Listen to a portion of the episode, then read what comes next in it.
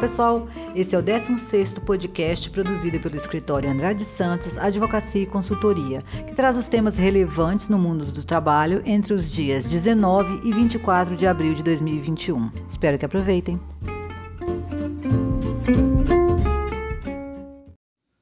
A semana foi curta, com um feriado no meio, na quarta-feira, dia 21 de abril, mas foi intensa.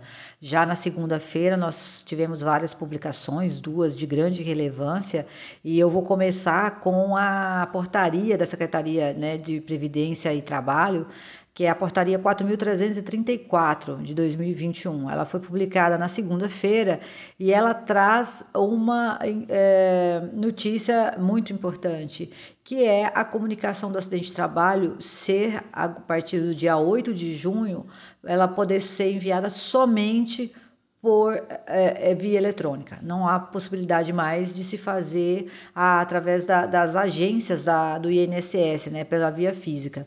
Essa medida é mais um, um passo que o governo está dando para digitalizar e deixar eletrônico todos os processos, todos os procedimentos do departamento pessoal e, inclusive, do departamento de saúde e segurança. Bom, primeira coisa que se deve levar em consideração é que não houve alteração nenhuma sobre a obrigatoriedade da comunicação do acidente de trabalho que o artigo 22 lá da Lei 8.213 de 91 traz. Então, tudo que sempre é, é, sempre foi considerado para a CAT continua valendo. É, o prazo de comunicação e a obrigatoriedade em caso de doença ou acidente de trabalho aconteceu e não, havendo ou não afastamento, a comunicação é obrigatória. Muito bem. A partir da, de 8 de junho, como estabelece a portaria 4.334, essa comunicação somente acontecerá de forma eletrônica, sendo que, para aqueles que já estão no grupo que estão no grupo 1 e que já estão com o, o, essa fase do e-social implementado, essa comunicação vai acontecer através do e-social pelos eventos S2210, S2220 e S22240, né, que são, é, é, fazem parte daquele layout relativo à SST, que é a Segurança e Saúde do Trabalho. Então, é, o pessoal do grupo 1 vai por ali, vai pelo e-social. Os empregadores domésticos também pelo e-social, até porque foram os primeiros, né, a entrar na, na, na a, a, registrar o contrato de trabalho via e-social. Aqueles demais grupos que ainda não estão obrigados a, a estarem no módulo relativo ao SST, este sim, além de todos os outros órgãos que têm autorização para comunicar o acidente de trabalho, nós sabemos que no caso do, do, do empregador, né, ou tomador de serviço, ou empregado doméstico não fazer a comunicação, há outras pessoas que podem é, é contar né, para o órgão público o que aconteceu. Dentre essas pessoas, o próprio né, empregado, o sindicato da categoria dele, o médico que o atendeu, todas essas pessoas podem fazer, né? São to todos autorizados a, a fazer a CAT. Essas pessoas e mais os empregadores que não fazem parte do grupo 1, eles vão usar um aplicativo que a Previdência, né, que o site da Previdência Social vai disponibilizar. Então, mais uma vez, é importante não haverá mais comunicação via física, através de entrega do formulário CAT na, nas, na, na, nas, é, nos escritórios ou nas agências do INSS. Não haverá mais essa forma. Então, ou é pelo e-social ou é pelo aplicativo certo? Outra importante alteração que vai ser implementada a partir do, de 8 de junho é do próprio formulário da CAT. A comunicação do acidente de trabalho, ela teve uma, uma reformulação no seu formulário que ficou, a meu ver, mais claro, mais fácil, porque é, tem todo o, o, início ali, o preâmbulo, é, o, o, campo 1, em que é, a, ficou tudo através de assinalação. Você não precisa mais eh, lembrar ou descobrir qual é a, eh, o o que, que, se quer que coloca lá, né? Todas as opções já estão lá apenas para serem assinaladas. Então, nós temos no campo 1 o emitente, então ali está elencada todas as pessoas que podem fazer a comunicação, seja empregador, empregador doméstico, tomador de serviço avulso, gestor de mão de obra, sindicato, próprio trabalhador, os dependentes, que eu não havia mencionado antes, né? mas no caso do falecimento do trabalhador, os dependentes também podem fazer a comunicação, o médico do trabalho e, obviamente, a própria autoridade pública, né? Então, numa fiscalização, se descobre ali uma ocorrência, o próprio fiscal do trabalho pode fazer esse, essa comunicação. Aí no item 2 do campo 1 um, vem o tipo de CAT, se é inicial, se é reabertura, comunicação de óbito. O item 3 é de quem é a iniciativa da CAT, né? Foi iniciativa do empregador, foi através de uma ordem judicial, foi por determinação de órgão fiscalizador. Esse campo é novinho, não tinha. E o campo 4 que fala qual é a fonte do cadastramento, é pelo social ou pela Cat Web, ou Cat Web, né, melhor dizendo, eu acho que é Cat Web, porque é, né, vem de comunicação da acidente de trabalho web. Então, este é o nome do, do programa que vocês, do aplicativo que, que é preciso buscar lá no site da Previdência, chama Cat Web. Né? Aí vem os campos 5, 6, o 6 também se, se remete diretamente ao e-social.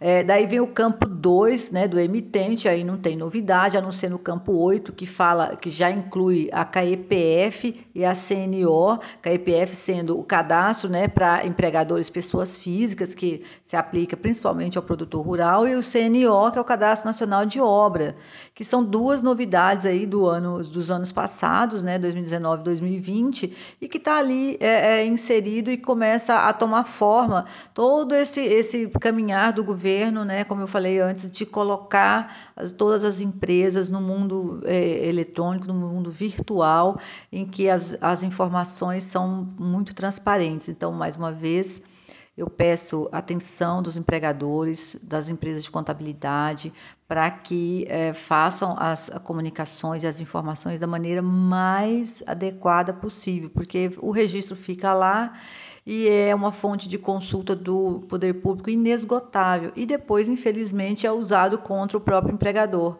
Então, são, são evidências, são informações que ele mesmo pode estar produzindo contra si.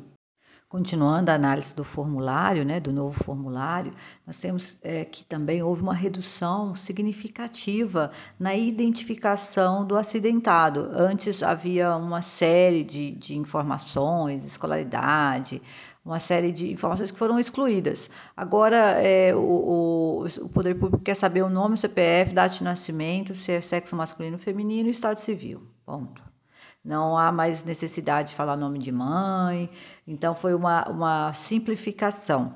Mas nós temos, por outro lado, um ajuste interessante ali, onde é, classifica a, a onde, é um espaço do, do médico, né, que classifica é, a, a doença Aí também já existe a inserção de dados que são lá exclusivos do e-social. Então, mais uma vez, eu recomendo que uh, aqueles que são do Departamento de Saúde e Segurança que estudem o, o módulo de SST do e-social, porque ele começa agora a aparecer né, em vários, em várias uh, obrigações, em várias obrigações estão lá inseridas, então é, é preciso conhecer né? E é preciso uh, saber, então, por exemplo, ali no, no, é, no item 31, 32, é, são é, as descrições e os códigos, eles têm que, que fazer, é, têm que ser semelhantes, têm que ser idênticos, eles têm que fazer referência ao que o e-social colocou lá na descrição dele. Então, é preciso conhecer os códigos e as descrições que estão inseridas lá no e-social né, que é, são reproduções né, do, do da, da, legislação que já está em vigor, mas é importante que se conheça onde, qual é, é o layout, né, qual é o código, o que, que descreve. É, eu, eu penso que não dá mais para adiar tá, esse formato. O, o voltando aqui para o formulário, o campo 3, o 33 também traz uma novidade, que é a informação de qual parte do corpo que foi atingida, né? Se é a lateralidade colocada como o lado, foi o lado esquerdo, foi o lado direito, foi o, ambos os lados ou não é aplicável. Isso também é uma novidade. E lá para para o campo 3 e o, o item uh, 43 chama atenção essa inserção, essa novidade, provável duração do tratamento, que pode não significar a mesma coisa de afastamento. Então, esse é, é um, uma novidade aí, né, do formulário que vai caber ao médico informar se é, o, a duração do tratamento ele vai ser idêntico ao afastamento, né, ou não tá? Porque o, o, campo 44 é aquele que já nós já tínhamos, né, que é sobre o afastamento. Então, esse é um e o 43 é, trata-se de uma outra de uma, uma abordagem um pouco mais ampla, certo? Bom, esses são, foram os, os, é, os destaques dessa portaria 4.334. É, mais uma vez, eu recomendo que vão até a página da Previdência Social e a página do E-Social para conhecer o manual né? Porque ele vai estar disponível, a gente espera o quanto antes, né? no site, principalmente da Previdência Social, que vai esclarecer os preenchimentos deste novo formulário de CAT, que mudou, né? A comunicação de acidente de trabalho tem um, uma outra, é, um outro formato, uma nova carinha, muito semelhante ao anterior, mas com mudanças que são bem interessantes, importantes. Então, recomendo a todos que vão buscar essas informações de, no manual do preenchimento que está lá no site da Previdência Social. Qualquer dúvida, entre em contato e a gente esclarece. Também nessa semana, nós enviamos aos assessorados a portaria 1292 de 2021, em que o INSS prorroga a suspensão dos programas de reabilitação profissional por mais dois meses. Então, até junho de 2021, esses programas estão suspensos, ou seja, a execução deles não vai acontecer. É, os programas de reabilitação, eles são condição para que aquele empregado que está afastado possa voltar ao posto de trabalho ou à função adaptada. É uma condição, é uma etapa que normalmente é obrigatória, é essencial para que o empregado tenha condições, volte a ocupar um, um posto né, na cadeia produtiva.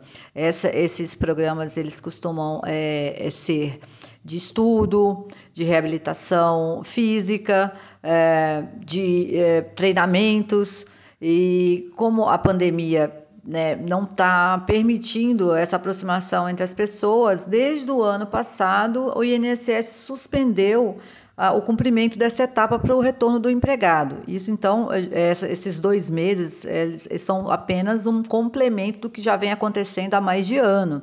O, o importante é, é, importante destacar, o que é importante saber é que os benefícios não podem ser suspensos, porque é, a, a, o empregado não tem culpa de não poder voltar a trabalhar, né? E até pouco tempo atrás eu ouvi relatos de que é, o empregado não pôde participar do programa de reabilitação e mesmo assim teve o benefício cancelado por não voltar ao trabalho.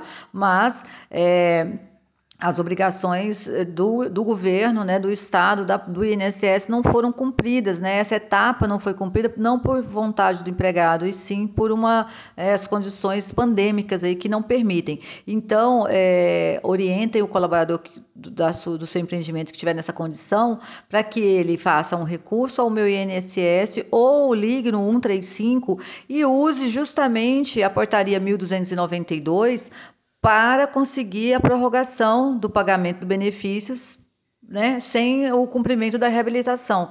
Usem esse, esse esse número de, de, de lei, esse número dessa portaria, porque essa prorrogação deve seguir até junho, até final de junho está garantido que não vai haver, então que o empregado precisa continuar recebendo, tá? Os auxílios doença, o auxílio doença acidentária precisam ser mantidos pelo menos até junho, se a pessoa estiver né, né, é, em fase de reabilitação e sem poder fazer uh, uh, o cumprimento dessa obrigação, ok?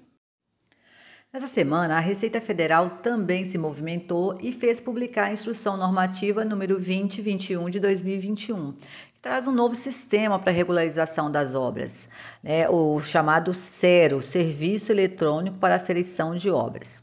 Ela é uma, uma nova forma né, de prestar contas ao governo que é, trará certamente mudanças né, na forma de regularizar as contribuições sociais que, que são obrigatórias quando se constrói, né, uh, para se obter a, a CND da obra.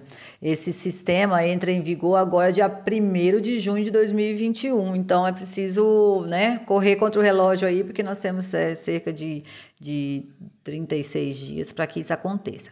Mas vamos fazer um breve, é, uma breve recapitulação aqui do, de, dessa situação aí da, da construção civil, né? Pois bem, a, a, nós sabemos, e, e, aqueles que não saibam e que pretendem construir, é, fiquem sabendo que o governo entende que é uma movimentação que gera, é, que gera tributos. Você precisa pagar imposto por estar construindo ou reformando, desde que isso tenha um porte, né? É, determinado também em lei e, e, óbvio que né, uma pintura de parede ou uma pequena reforma você não precisa pagar necessariamente imposto sobre ela. Mas alcançou um determinado porte, eh, você precisa se cadastrar no CNO, Cadastro Nacional de Obras. Então, esta é a primeira e imprescindível, obrigatória etapa para você se habilitar lá no CERO, que é esse serviço eletrônico né, de aferição de obras que foi criado agora.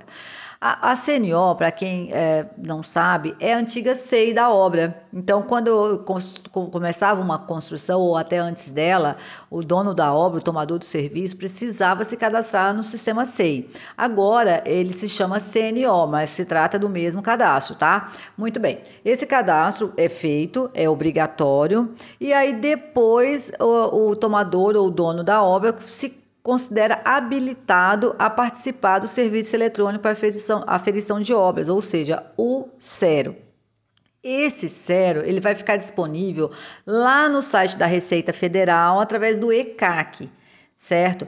Então, é preciso que o, o, o, usuário, né, seja o tomador da obra ou o contador por ele, que tiver em nome dele, ele precisa ter o certificado digital. Então, este é um outro serviço que no país eh, não dá mais para ninguém ficar sem, que é a assinatura digital. Todo mundo precisa comprar, né, um token ou um, um cadastro, né, compatível e adquirir a, a, o seu certificado digital, porque é através dele que N serviços são utilizados agora pela, né, pelos, nos sites do governo.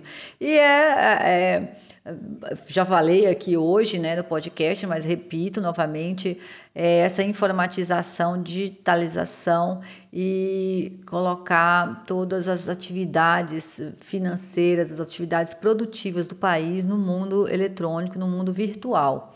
É, mas esse também é, é, outro passo, agora por outra frente, né? Que é, no caso é a Receita Federal. Pois bem, vamos voltar aqui ao sério, né? Ao, ao Serviço Eletrônico para Aferição de Obras. É, um ambiente novo, né, criado agora, e que, que nele vocês vão fornecer as informações ali necessárias para na aferição da obra, da construção civil, inclusive com relação à construção, né, a manutenção da mão de obra que você vai utilizar, as notas fiscais de compra, as faturas, recibos de prestação de serviço, tudo vão entrar lá. É, é preciso que, para que né, essa, esse assunto se aprofunde, que se consulte o manual do CERO, também disponível lá na página da Receita Federal.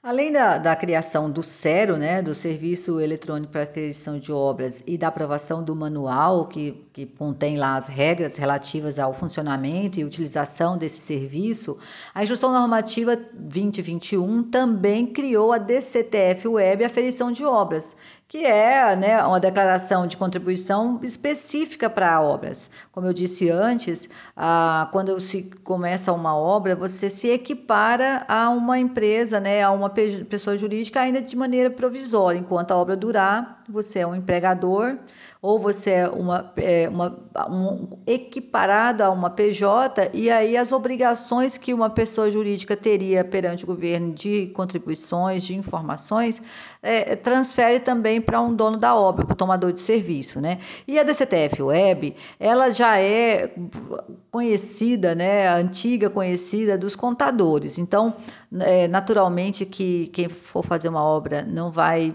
é, tomar essas providências acessórias, né, que, que acompanham é, a obra sozinho. Ele vai contratar um profissional, né, de contabilidade que vai orientá-lo e vai eh, solicitar os documentos e informações necessárias. Mas é, é bom conhecer do que, que, se trata, né? Então, a DCTF Web, ela, é, é, e no caso a aferição de obras, ela vem substituir a antiga GFIP. Lá em 2018 houve essa, essa substituição e a GFIP, o que, que era? É uma guia de recolhimento de FGTS e Previdência Social. E a DCTF Web é um pouco mais ampla, né? Ela é uma declaração de débito e crédito tributário federal, previdenciário e outras entidades e fundos. Então, quando houve a criação da super receita, ah, é, houve essa essa uh, juntada, né? houve essa uh, compilação de, de, todos os dados e recolhimentos para a Receita Federal, o que antes era distribuído, pulverizado aí para a INSS, para a Caixa, é, a, a, Receita quis tomar ciência, tomar pé de tudo, e então criou, começou a criar formulários e substituir aqueles que haviam por esses novos. Então, a DCTF Web é uma substituição mais completa, mais ampla, né, com a visão mais geral da, das contribuições que todo empregador ou, enfim, toda atividade produtiva gera no país. E para o governo, a construção civil é uma delas. Tá? Então, a DCTF Web, os prazos são os mesmos de qualquer empresa, então você tem até o dia 20 do mês seguinte, né, da geração da, da, da, da, da contribuição, contribuiu, né, gerou o, o, a contribuição no mês de abril, vai ter até o dia 20 para poder gerar a DCTF Web e pagar o imposto incidente sobre elas, através da DARF. Tá? Lembrando que essa, essa regra da CNO, o prazo dela de, de vigência, né, vai começar a vigorar 1 de junho de 2021. Então, se você tem obra a, acontecendo ou em vias de acontecer, consulte o seu contador, verifique o seu certificado digital. Se você não tem, crie um, porque você vai precisar, tá certo?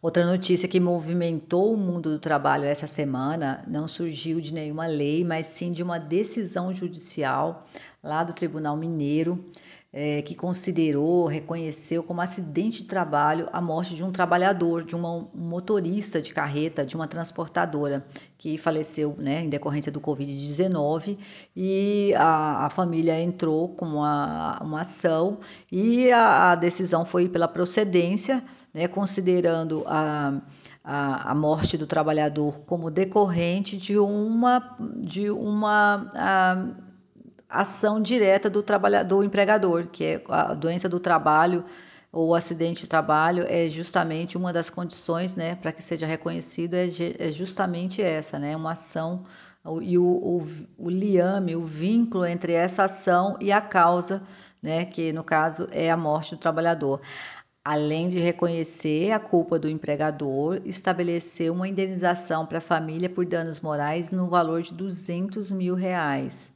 Olha, é uma decisão que obviamente cabe recurso e se imagina que vá acontecer, né, que a transportadora não irá atender sem, sem espernear, né, se vai adotar todas as medidas que puder para contestar nos tribunais superiores lá mineiros, mas abre um precedente seríssimo que é, abre é, que, que faz com que assim as empresas é, Fiquem atentas, abram o olho, é possível, é possível que a Justiça do Trabalho venha no futuro considerar como doença do trabalho ou acidente de trabalho uma, uma morte ou uma perda de capacidade do trabalhador. É importante também destacar nesse caso que o, o, o falecido não era sequer um trabalhador do setor da saúde. Era um, um, motorista de carreta de uma transportadora, um setor que não tem qualquer ligação com o departamento, né, com o setor de saúde. Então, uh, eu, para os meus assessorados, eu enviei a decisão né, essa semana. Não como forma de, de atormentar ninguém, mas como forma de, de usar o, o, os argumentos do judiciário para tentar é, o preventivo, que é, é realmente o sentido maior do meu trabalho, do trabalho desse escritório, que é trabalhar sempre prevendo e atuando contra o pior para que ele não aconteça. Então, é neste caso do motorista, a decisão entendeu que, a, que havia a culpa e a mais do que culpa, a responsabilização do empregador, porque é, ele não conseguiu provar que tomou todas as cautelas para que não houvesse o contágio ele não conseguiu, o reclamado ou a reclamada, nesse caso, o empregador, não conseguiu comprovar que foi fornecida a quantidade eficiente de álcool gel, que o rapaz foi treinado o suficiente para se proteger, que os ambientes em que ele esteve foram devidamente higienizados. Então, para o juiz, foi. É, tranquilo que a razão né, da, que, da, da morte dele seja decorrente das atividades que ele esteve prestando e que o expôs a esse perigo maior, maior do que uh, os outros trabalhadores. Portanto, a recomendação neste caso é revise e reforce todas as regras né, de proteção do seu trabalhador em relação à Covid-19. É, neste caso, é o que a bunda não atrapalha, exagerem mesmo, façam com que os seus departamentos de saúde e segurança, sejam eles internos ou externos, que eles revisem, que eles ratifiquem, que eles insistam na, na, na, nas regras e que mais, não se esqueçam que há um tripé, não adianta fornecer sem fiscalizar e sem treinar. Então, sempre utilizem da regra do tripé para todos os tipos de ações que envolvam a segurança do trabalhador. Forneça os meios de proteção, treine para usá-los e fiscalize o uso. Fica essa a sugestão em relação a essa decisão.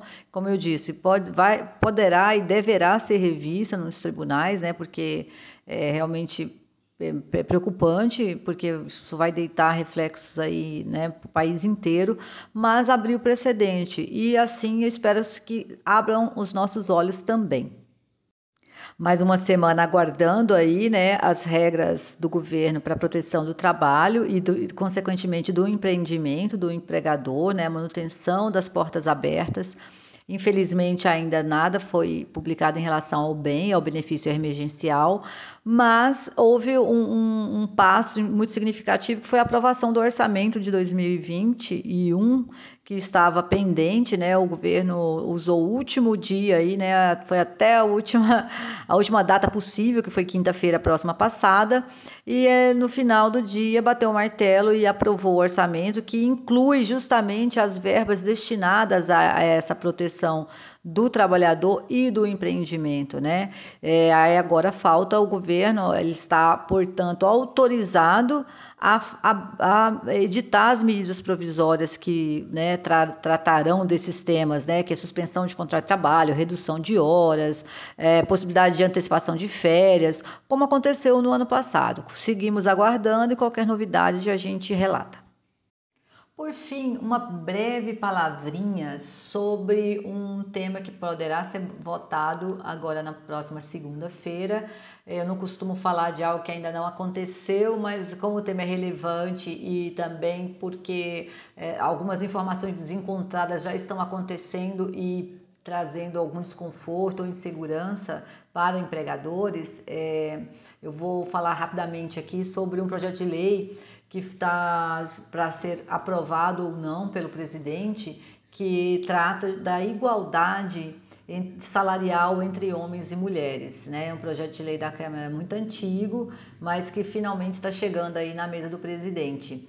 É, essa semana circulou, infelizmente, né, veiculado pelo próprio presidente, uma informação que não é verídica, que seria a, a, que a aprovação do projeto de lei traria como consequência a revisão da, dos salários das mulheres nos últimos cinco anos e em eventuais diferenças em relação aos colegas do sexo masculino, haveria a, a, o direito já a receber essas diferenças corrigidas durante os últimos cinco anos. Eu preciso só deixar registrado aqui que Não existe lei retroativa no país, não existe lei que retroage para impor regras para situações já acontecidas. Então, se houver a aprovação dessa lei e se estabeleça é, a, o, o, cumprimento dessa obrigação de equiparação salarial, a regra só vai valer para as, relações doravante, ou seja, aquelas que forem constituídas a partir de agora, porque não pode haver lei para legislar sobre fatos já acontecidos, que estavam sob a, a, o manto de leis que já haviam, certo?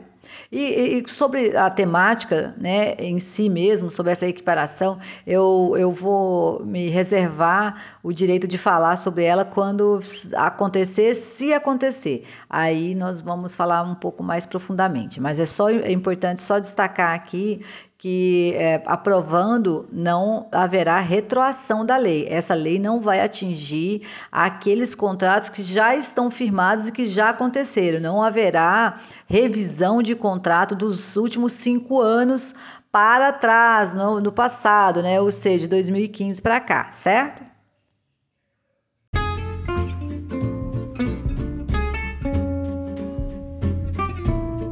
Esse é o resumo né, dessa semana agitada, com os temas que foram mais relevantes.